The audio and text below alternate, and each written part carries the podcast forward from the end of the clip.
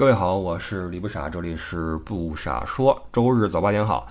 嗯，我忘了是昨儿还是前儿的，我发了个朋友圈，我说周日的节目呢要宣布一个事情，然后配了个照片，照片是我当时写字台的一个情景，上面铺满了那种大的那个地图啊，线路图，然后边上摆了本书，这本书叫《发现四川一百个》。最美观景拍摄地啊，这个非常详细的用坐标的形式告诉你哪个地方是最佳拍摄点，能够拍出最美四川啊。把这个四川分成了各个区域，告诉您怎么玩什么的。然后那个电脑的那个屏幕上呢，也都是那些那个川西的一些什么环线啊、路线什么的。完了，有这个眼尖的朋友们哈，就说了，说你是不是要搞事情？你是不是要把这个四川这块要要整活了啊？说对了。说对了，这个准备做一个自驾游啊，做一个川西自驾游。呃，在说这个时间跟行程之前呢，我们先来说说这个事儿啊。就是首先呢，就是我们已经很久没有在一起旅游过了。呃，现在回想过去我们的乐游，那都是遥想公瑾当年，小乔出嫁了，哎，感觉都是上古时期的事情了。哦，我们或者在。欧洲或者在地球的某一个角落啊，我们一起结伴而行，我们留下欢声笑语啊，这都是美好的回忆。呃，但是这个事儿已经很久很久了哈。那么基于一些呃很显而易见的原因，这几年连我在内，包括您，我估计哈，这个出境就别提了，在境内怕是很多人也没有随心所欲的旅游过了。嗯，而且你也出不去，我也回不来，对吧？那现在呢？反正我既然人回来了。我心想，那就到了这个七八月份是吧？到了旅游旺季，那就整一个吧，对吧？整一个。于是我就操起家伙啊，呃，铺开这些这个这个地图，开始拿着那个荧光笔啊，开始做路书啊，开始计划怎么玩合适。呃，整了个这个川西自驾的环线出来。呃，我们待会儿再说这个行程的细节，好吧？我们先说一下这个，我相信这个时候大家会有一些疑问。呃，就是首先有人就问了，说，哎，你你热不热呀？你这时候出门，嗨，这个您看我们去的地方啊，这个晋高原，呃，别说热了，我还得嘱咐您多穿衣服，因为那地方感冒的话不是闹着玩的啊。呃，有人说那七八月份这旺季，人都是煮饺子呀，这时候你出去玩，你这不是，你这不是这这凑热闹吗？人说人会玩的都是淡季出发，都错峰出行，对呀。呃，我们到了九十，我我就我当然知道九十月份这个什么秋高气爽，完了这个景色美丽，然后什么哈什么，当然知道了。但是你怎么解释七八月份是旅游旺季这个事儿呢？对吧？呃，而且到了就我们这次先整一个，呃，如果说 OK 的话呢，那么到了这个九十月份金秋时节，当然还会继续整，对吧？还会继续整，我觉得这个不冲突。呃，还有一个啊，就是今年的七八月份。呃，人能有多多，这是个问号。呃，其实我在做这个行程的时候呢，那个时候还没有出台那个，比如说行程码取行，包括呃十四加七改七加三这些消息还没变。然后做一半的时候，这个消息出来了啊，很积极的一些信号。然后我看立刻像什么成都呀，然后海南啊，还是三亚呀，立刻成为这个热搜的旅游目的地。好像三亚吧，这个搜索的那个量翻了百分之三百多，很明显，大家这个。呃，这个心已经飞出去了哈，准备要去出去旅游去了。但是呢，就说现在这个政策好像有点友好，但是你看这两天又有新增，对吧？很多地方又有新增在转运啊，在这个积极的抗议啊。呃，那么就算您所处的地方没什么问题，但是很多人会顾及一点，就是你出去可能还好，你看你到这个四川什么的，这个其实规则上还是比较宽松。但你回去呢，那很多人，比如说在那个事业单位的。或者说你想带孩子出来玩，那学校可能会有要求。你过去的十四天去过什么地方的话，你要如何如何？那基于此以及一些不确定性，我感觉今年的这个七八月份呢，未必会那么火爆，对吧？它比起这个疫情前的七八月份，肯定是没有那个时候人那么多，所以我觉得应该还好啊，应该还好。同时，为了规避这个政策性的风险呢，我们这个自驾游啊。也没走太远，因为原本呢，我都一竿子我杵哪儿去了？我都杵到昌都去了，那地方就已经进了西藏了啊！到西藏，那我心想，啊，算了，我们还是别出四川省，也可以玩得很好，对吧？所以我这个抠哧了半天啊，弄了这么一个线儿出来。呃，它还有一个事儿，还有一个事儿，很多人会担心，就是气候。这个也是我左思右想啊，拿不定主意的一点。但是现在我基本上是确定，就是跟大家打个招呼啊，就是你愿意来，咱们就走；你要是怕，咱就算啊，是这么个事儿。怕什么呢？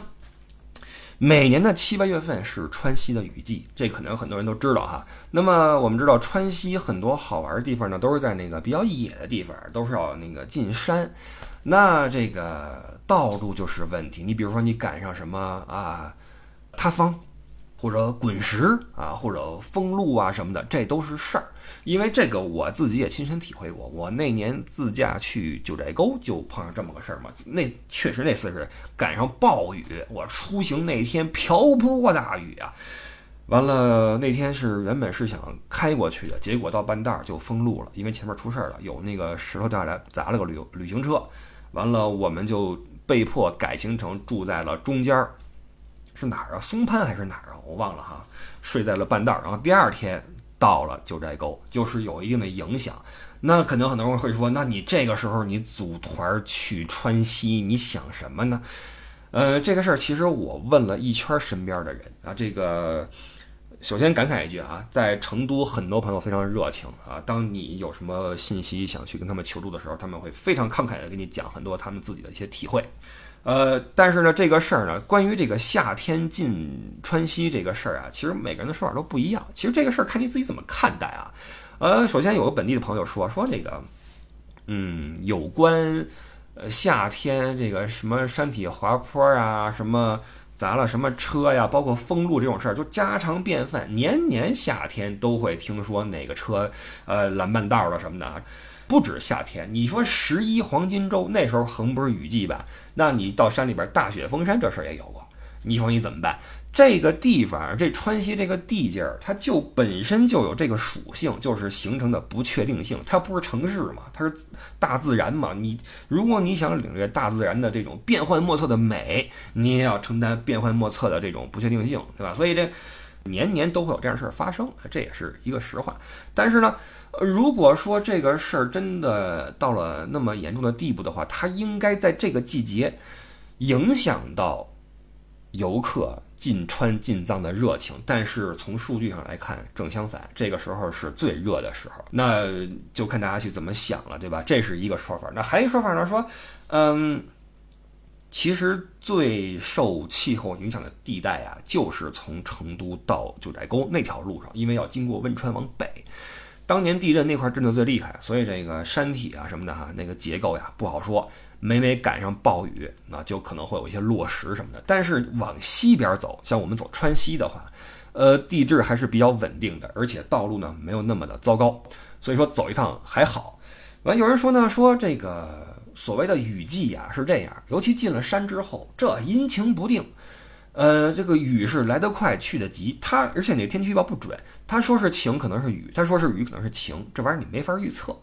还有人这么说啊，这个是大神啊，我认识一大神，他是专业的，就是进藏去，他是专门拍那个那个一些影像的这么一位，包括做一些车评什么的，开着越野车。他今天刚刚从里边出来，今天的一手信息给到我，说那个。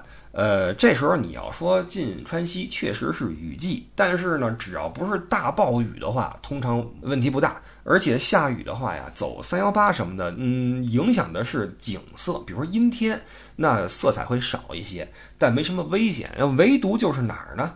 就是从那个小金到丹巴那中间儿可能会有问题，就那段路不是很好。就今天他从那儿出来说，呃，遇到了一些那个小规模的塌方。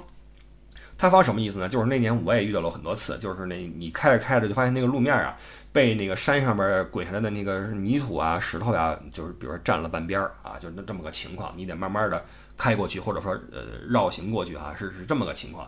那么我一看呢，呃，如果说我们把这一段列为一个最大的不确定性因素的话，那么在我们的行程中，实际上占的是倒数第二天那个路程。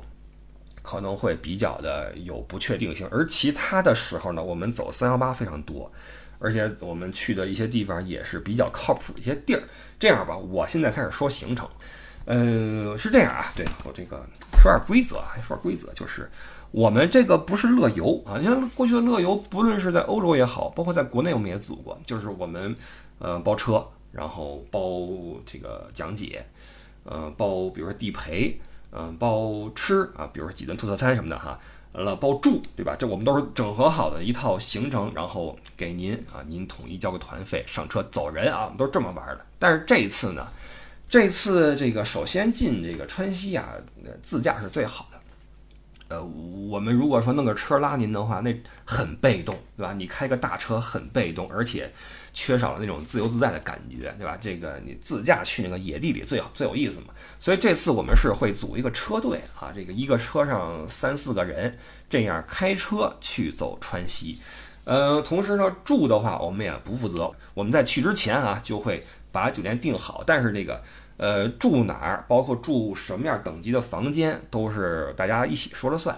我会根据这个具体情况给出一个，比如说选择 A，选择 B 啊。比如说选择 A 的话呢，这个地理位置好哈，不用走很多路。呃，B 呢，就是这个酒店环境好，如何如何哈。然后我们来开个会，一起来决定，是是这么个形式啊。就是包括车，我会统一联系好租车公司，告诉他们我们需要多少辆车。然后我们统一去提车，一起走人。那么这样的话呢，一路上所有的费用，不论是油费还是车费、过路费，包括吃饭、包括住店，所有的费用都是，呃，我们以车为单位，或者以房间为单位，或者吃饭的时候以桌为单位，A A 制。呃，有一笔花费就平摊一次钱，这么来走。然后您参团，唯一要付出的费用是一个参团费，这个参团费。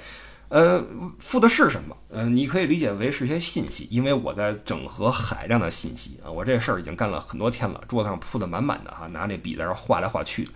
整合信息这个事儿呢，其实还是需要一些呃工作的，因为呃，我们说做行程其实并不像我们出去玩哈，我们说我们今天上午去 A，下午去 B，晚上睡觉完事儿，呃，没这么简单。你要想好出发时间，走哪条路。如果堵了的话，哪儿能绕过去？绕过去的话耗时多少？然后行程要怎么改变？然后中午的话哪儿吃饭合适？然后晚上到了地方之后是先住店呀，还是先吃饭呢？还是怎么着啊？包括车停哪儿都是信息。嗯，这些事儿可能我们做的时候会比较的擅长一些，因为我们都是专业的，就是我们是专业的导游啊。我们拿到行程之后，我们脑子里先就是大家看一份行程看的是景点，我们看的就我们脑子里出现全是时间。各种时间，各种距离，然后你会安排哪天先干什么，后干什么。这个景区几点钟关门？我们去的这个高原上面很多景区都是下午四点钟就关门的。你但凡去晚的话就瞎，对吧？就瞎。所以你要根据这些细节安排好行程。呃，所以您付的这个参团费呢，你可以理解为是个信息费，你也可以理解是个比如说组织费啊，对吧？这个攒起一波人来，因为咱们这个玩法啊有一个好处就是。嗯，首先呢，他对嗯平时不怎么开车的朋友们比较友好，就你可以蹭嘛。我们一辆车上一般会安排一到两个司机，对吧？所以我们招人优先招老司机啊，因为你们是每一个车的定海神针，对吧？呃，每个车招一到二个司机，那剩下两个人呢？比如说您是平时不怎么开车，或者说您干脆不会开车。那你说你自己去自驾的话很难成行，或者你拉朋友的话凑不好人，那您来我们这儿，我们这儿凑人容易，而且您可以蹭老司机的车，对吧？呃，首先对这部分朋友比较友好。再一个呢，您如果说是在市面上找个产品，那很多啊，这种自驾的产品很多，您报个团当然可以了。但是谁跟您同行您不知道，咱们这波人呢都是听友，就是从这个。个人的喜好啊，或者这个三观什么的啊，可能还是稍微趋同一些。你看我们过去的一些乐游都印证过这个事儿，大家玩的很开心啊，处的都很好。所以呃，玩这个行程的话呢，在这一块呢是一个您可以比较放心的地方，就是不用担心，比如说这伙人很难搞什么的啊。我们在出发前就会建个群，在群里面我们就会呃。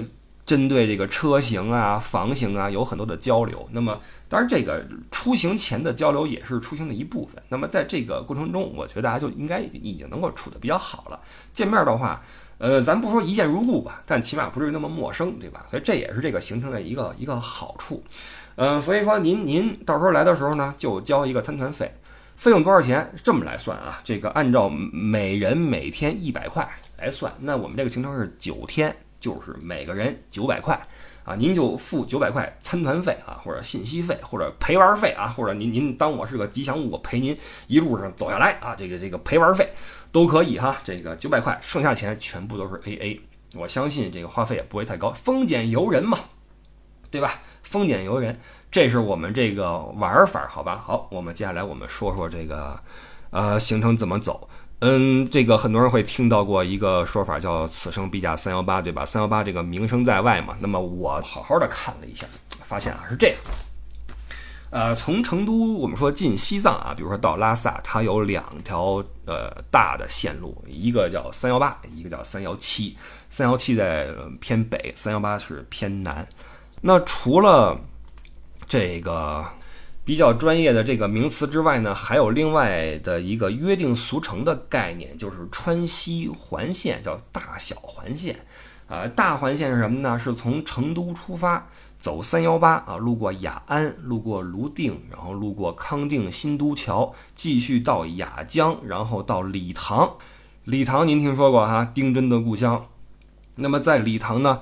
呃，可以选择往南边进稻城亚丁，也可以选择往北边走到甘孜，然后走这个马尔康，就是上三幺七，经过理县和汶川回到成都，这是个大环线。小环线是什么呢？从成都出发，也是走三幺八，经过雅安、泸定、新都桥，到这块就往北转了，就不继续走了啊，不去雅江和那个理塘了，往北走，走丹巴和小金，路过四姑娘山。走映秀、都江堰，然后回到成都，这是小环线。那你看我们这种啊，就是我觉得我们这波人可能对自己的对旅游的感觉呀有些偏执，就是总觉得这个啊，你们给我的这个路线，这现成的这种走法行不行呀？我得自己看。我因为我们是，呃，刚才说了哈，我们作为一个导游，拿到一个行程，我们看的不是景点，看的是合理性。要先排啊，这天这几个，明天这几个，有没有必要两边互换一下？今天下午先干完一个什么事儿，明天一起干什么事儿？我们脑子中全都是各个景点的这个路线，以及旁边的餐馆的位置，以及需要的时间，都是这些信息，你知道吗？所以我们在设计路线的时候就会想，那你你们这个网上这个行不行啊？你们是专业的嘛，对吧？于是我啊，我拿起笔，然后开始自己抠啊抠，抠出了一个我自己的一个选择，我觉得哎特别好。但是呢，哎，弄完之后发现啊，就是我这个大地图啊，后边啊有一些现成的信息。啊，这个啊，上面写的是这个二零二二年热门经典川进清出自驾路线啊，这一大圈儿，还有什么自驾租车包车路线啊，车型推荐，什么行程路线定制啊，这块儿给了一堆这个所谓的行程。我一看。我靠！我花了这个几天功夫写的一个行程，赫然在列，一点没变。这说明什么呢？这说明啊，第一啊，咱们做的这个行程呢是被这个专业人士验证过的。第二就是，呃，你再怎么觉得自己牛叉儿啊，你也得遵从客观规律的这种嗯左右，就是你要被地理左右，你要被景区的分布左右，你要被客观的环境所左右。所以我这个弄了半天，最后一看。是现成的，已经有了哈，所以有喜有忧啊，喜的是自己被肯定了，对吧？那忧的是那个白费功夫了，还还不是现成抄一个呢。不过那谁说过一句话啊？那个冯小刚说过一句话，就是所有的在事后看起来呃是无用功的玩意儿，在事前都是必要的。那这句话我特别认同啊，所以这个不后悔自己抠了半天啊。那么来说说啊，说说这个路线怎么走的？这个路线呢，在官方的学名上叫什么叫？海螺沟、亚丁、四姑娘山七日游，这个就囊括了这个行程里边的几个大景点啊，一个是海螺沟，一个是稻城亚丁，一个四姑娘山。但是注意了，它是七日游，那我做的那个是九日游。那既然行程一样，我多了两天，为什么呢？我是把一天加在了稻城亚丁，一天加在了四姑娘山，因为这两个地方久负盛名。我希望我们能够在这多，因为它里边的这个路线不止一条。你知道吗？你一天干不完那么多，所以我各加了一天，然后希望既然我们去了，就好好的游玩一下。那这就意味着我们这个行程中有两天几乎不用动车的，我们就徒步看美景就够了，好吧？来，我说说我写的这个行程啊，不说太细，好吧？就说一个这个大致的每天的一个。活动，因为很多人呀，我估计对这个地名也没那么熟悉，好吧？就跟我刚开始似的，这一看这什么，呃，丹巴巴美，这哪儿啊，是吧？都不知道。然后看完之后才才知道了哈。然后我跟您说，在这个做行程的这个一路上，越做越兴奋，我我真的特别期待这个路线哈。虽然说存在一些不确定因素，来，呃，第一天，第一天成都出发，呃，途经雅安到泸定。泸定，您知道哈，这个飞夺泸定桥，我们在泸定吃个午饭看一看，然后下午到摩西古镇，古镇住下，第二天从摩西古镇直接到这个海螺沟，这是我们的第一个比较大的景点哈，这个以这个冰川闻名的一个一个景区，很漂亮。呃，游完海螺沟之后，然后出发，经过折多山，到达新都桥。新都桥是三幺八上面一个非常重要的，嗯，一个不能说枢纽吧。一个呃一个地标，它虽然本身不是什么景区，但是呃它的旁边的周边那个路啊，被称为这个中国摄影家天堂，说那块的摄影特别漂亮，有很多美景。而且新都桥也是一个分界线，就你过了新都桥继续去绕的话，就进入了大环线。那你新都桥就往回绕就是小环线。那咱们写的这个呢，就是介于大小环线之间。你看大环线有点远。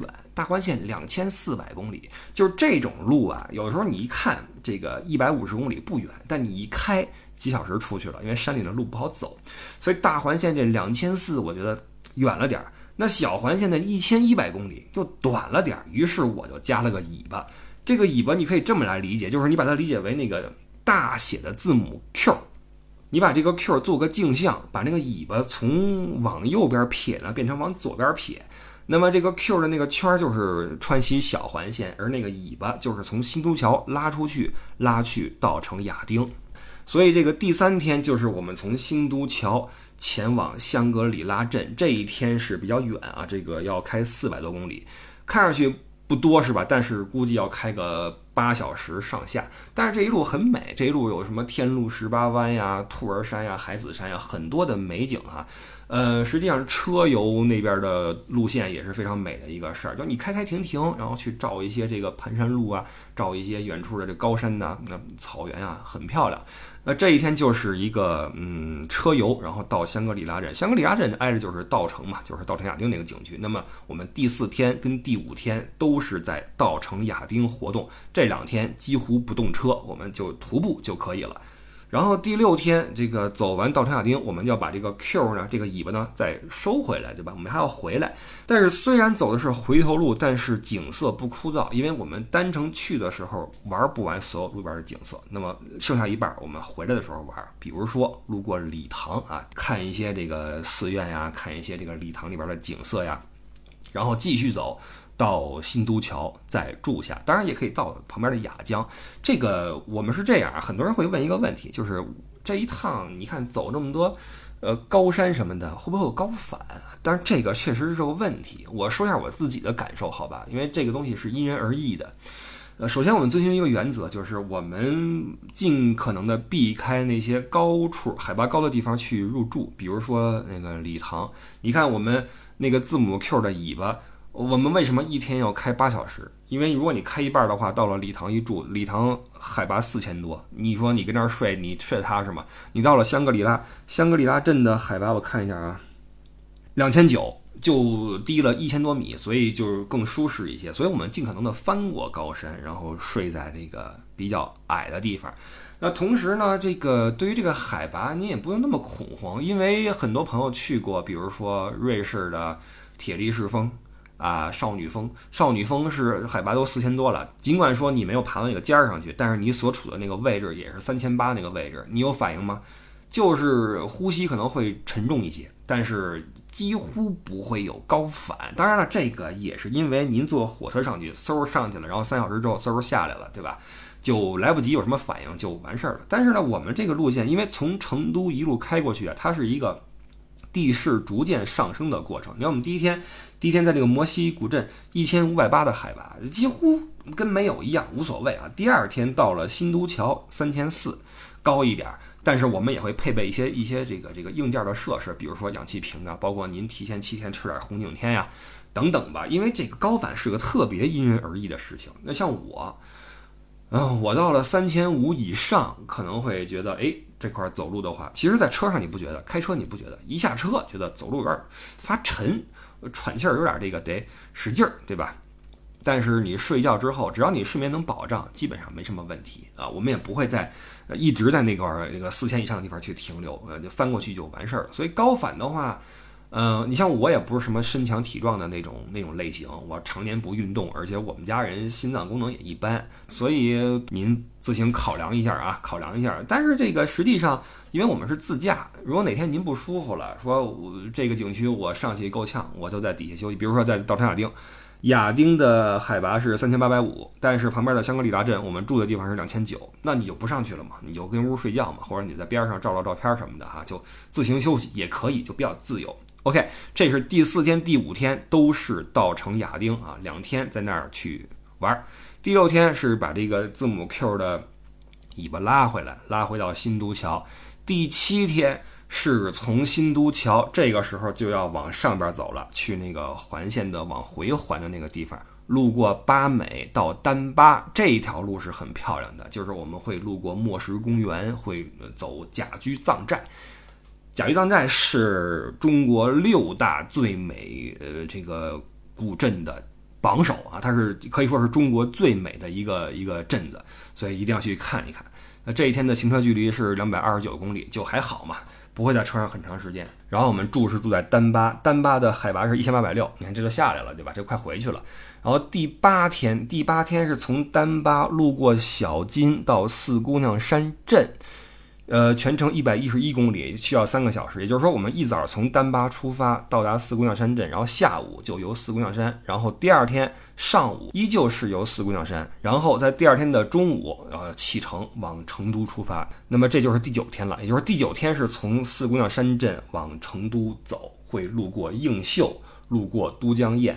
然后到达成都，那么上午呢，你既可以选择呃继续游览四姑娘山，然后中午出发路过映秀和都江堰到成都。啊，你也可以，比如说这个最后一天啊，我估计啊可能会有人说我得赶紧回去了，因为我这下午的飞机，比如说我从北京来，呃，我星期五晚上来的，然后我下个周日的晚上我得回去，我还得上班，那这一天上午您大可以，比如说找几个跟您同行的，一辆车开回去了。呃，你想从四姑娘山到成都只有两百零三公里，呃，很近，而且那路就好走了，开个四小时。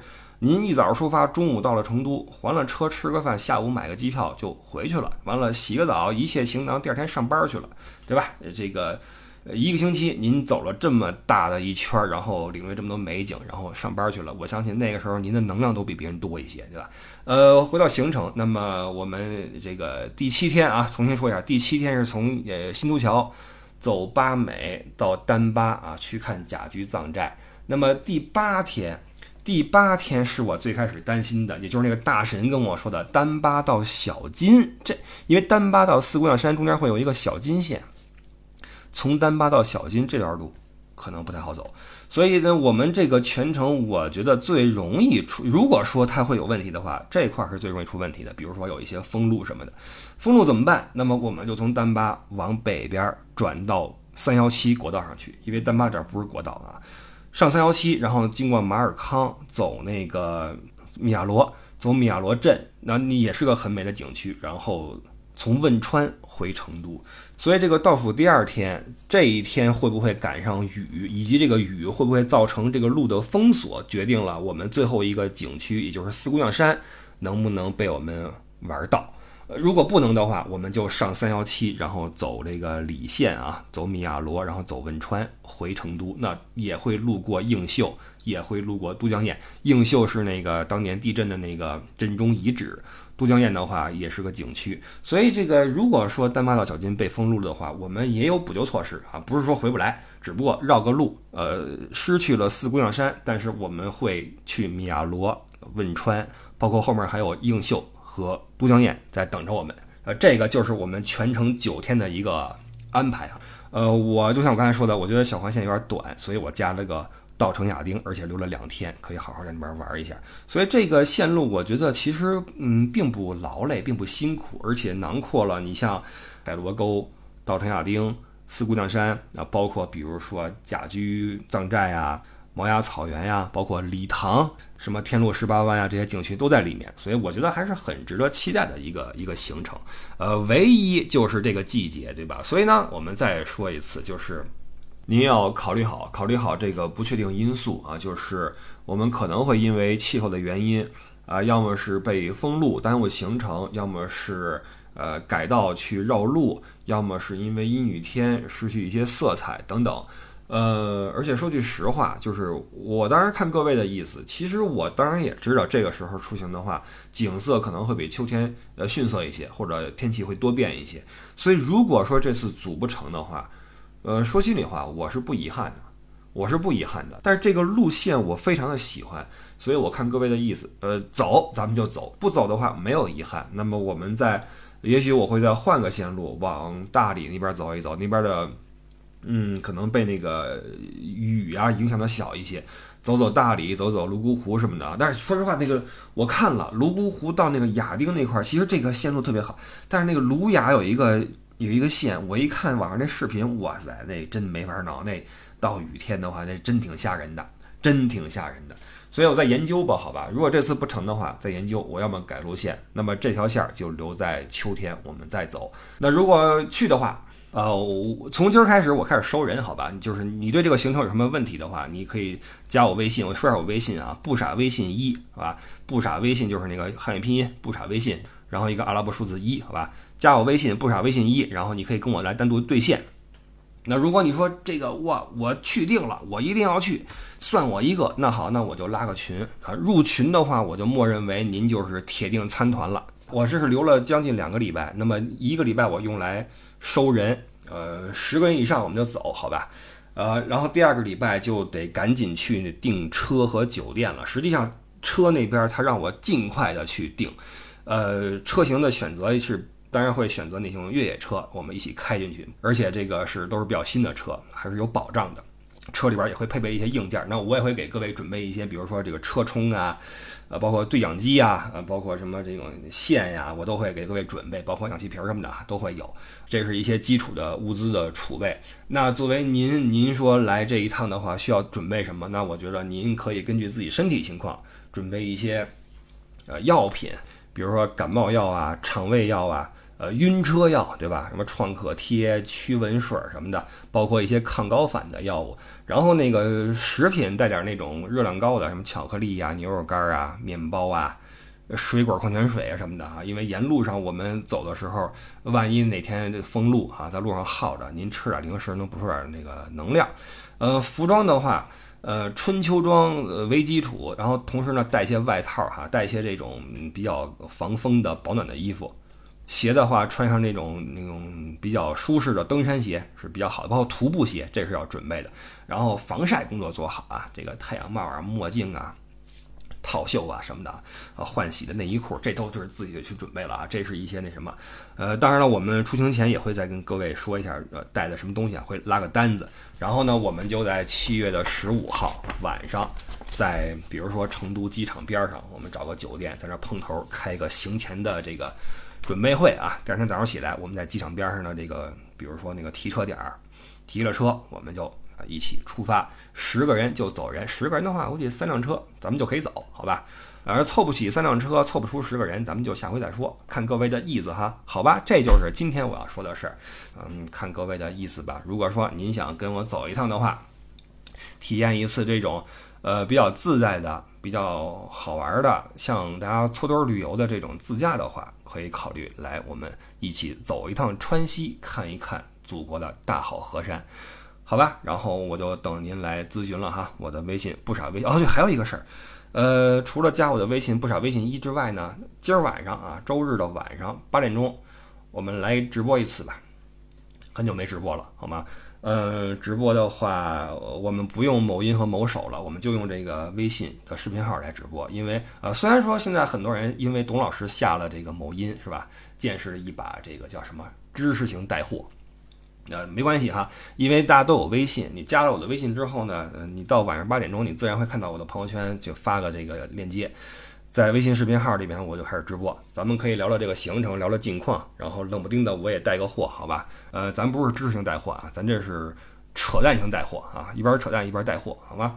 就带着玩，好吧？各位，那我们要不然是下周日早八点见，要么是今天晚上八点钟在微信视频号直播里见，好吧？各位，拜拜。